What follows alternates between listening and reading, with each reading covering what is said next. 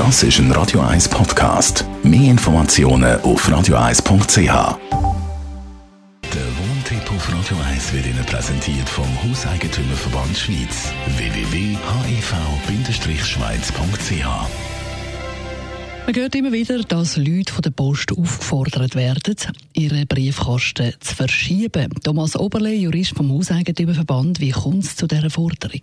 Ja, das ist schon seit längerem ein, ein Dauerbrenner in der Rechtsberatung, weil es natürlich immer wieder Fälle gibt, wo ein einzelner Eigentümer gezwungen wird, seinen Briefkasten vom Haus weg an die Strassengrenze zu versetzen, weil äh, Post argumentiert, es sei ihnen nicht zuzumuten, also ihren Leuten, den Briefträgern nicht zuzumuten, dass sie drei bis vier Meter zum Hausbriefkasten laufen. Und das leuchtet vielen Leuten natürlich nicht ein, oder?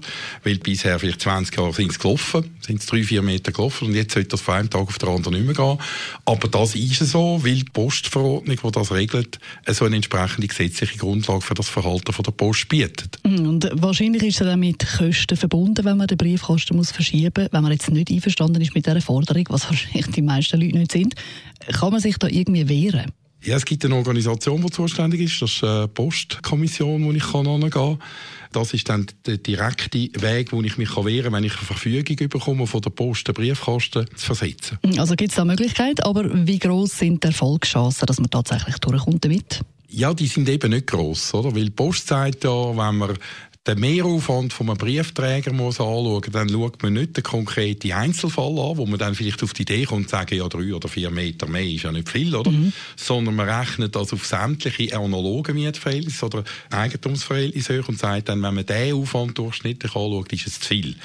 Und damit kann ich eben mit dem Argument nicht punkten, dass es bei mir nur drei oder vier Meter Distanz ist zum Laufen, sondern ich muss, wenn das möglich ist, wenn ich Einfamilienhausbesitzer bin, das tatsächlich an die Strassengrenzen tun. Wenn ich rein Einfamilienhausbesitzer bin, alle drei oder vier müssen dann alle vier Briefkästen an die Straße tun. Mhm da hat man praktisch keine Chance, sich zu wehren. Man kann sich übrigens auch nicht mit dem Argument zur Wehr setzen, dass es an der gleichen Straße noch Eigentümer gibt, die das noch nicht müssen machen. Wenn man argumentiert, die Post hat da Zeit, dann kann sie einem bestimmten Zeitraum einen Einzelnen verpflichten und muss nicht beim Nachbar auch gerade etwas machen. Das kann also sein, ich muss etwas machen oder andere vielleicht noch zwei Jahre mit dem alten Briefkasten leben Der Thomas Oberle, Jurist vom Hauseigentümerverband, wie immer Gast am Ende. Das ist ein Radio 1 Podcast. Mehr Informationen auf radio1.ch.